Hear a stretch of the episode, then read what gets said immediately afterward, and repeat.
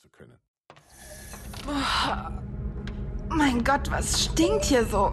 Ist irgendwas durchgeschmort? Schließlich sah sie Captain Moon, der mit hochgelegten Beinen an der Steuerkonsole saß und eine dicke Zigarre rauchte, während er an seiner Armprothese herumschraubte.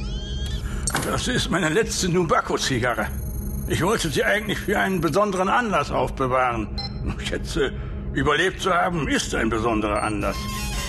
Du siehst nicht glücklich aus, Kleine. Was ist los? Kim setzte sich auf den Pilotensessel neben Moon.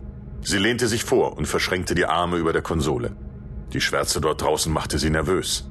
Wie konnte Vimana in dieser Finsternis überhaupt navigieren? Als ob man in einen Abgrund blickt.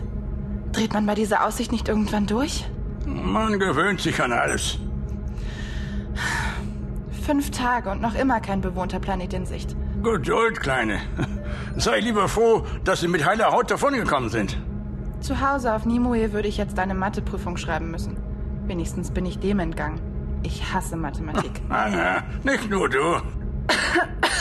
Hm, Ist ja gut.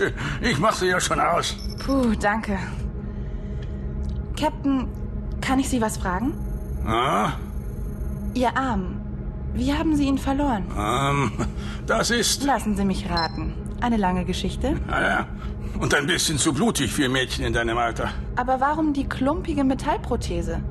Sie hätten sich doch einen neuen Arm klonen lassen können. Hätte ich. Aber dieses Ding ist um einiges praktischer. 30 mal stärker als mein alter Arm. Und außerdem habe ich ein paar nette Extras eingebaut. Aber was das Wichtigste ist, er schreckt die Leute ab.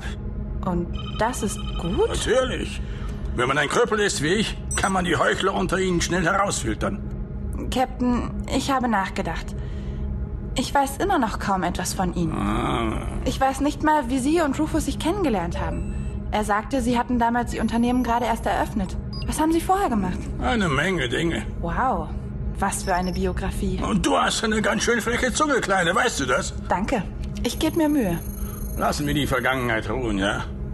Ich habe vieles getan, auf das ich nicht stolz bin. Das liegt lange zurück und das soll auch so bleiben, Punkt. Ich bleib trotzdem hartnäckig. Das habe ich befürchtet. Was zum... Was war das? Die Sterne, sie werden wieder sichtbar. Ah, Wir fliegen wieder mit Unterlicht. Meine Schöne, was ist passiert? Vimanas Hologramm-Interface baute sich zwischen den beiden auf. Strahlend schön wie immer. Doch blasser als sonst. Es äh, tut mir leid, Captain.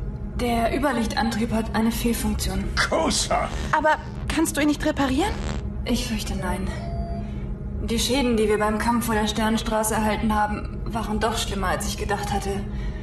Durch den langen Flug mit Überlicht wurden die Systeme endgültig überlastet. Schemata, warum hast du mir nichts davon gesagt? Ich. Ich wollte sie nicht beunruhigen, Captain. Sugoi. Du siehst krank aus, Vimana. Ich fühle mich auch nicht besonders gut, Kim. Ich bin entsetzlich müde. Versuch zu kitten, was du kannst und erstell eine Liste mit den kaputten Teilen. Wir fliegen so lange mit Unterlicht. Danach ruh dich aus, meine Schöne, verstanden? Verstanden. Das klingt ernst. Naja, Ah ich fürchte, mein Mädchen wird allmählich alt. Was, wenn wir nie wieder Überlicht bekommen? Dann mach dich auf eine lange Nacht gefasst.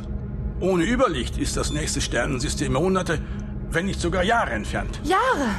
Naja, hinzu kommen die relativistischen Effekte, denen wir ohne die künstliche Raumkrümmung des Antriebs ausgeliefert sind. Ein paar Tage hier drinnen sind da draußen Wochen, Mein Gott!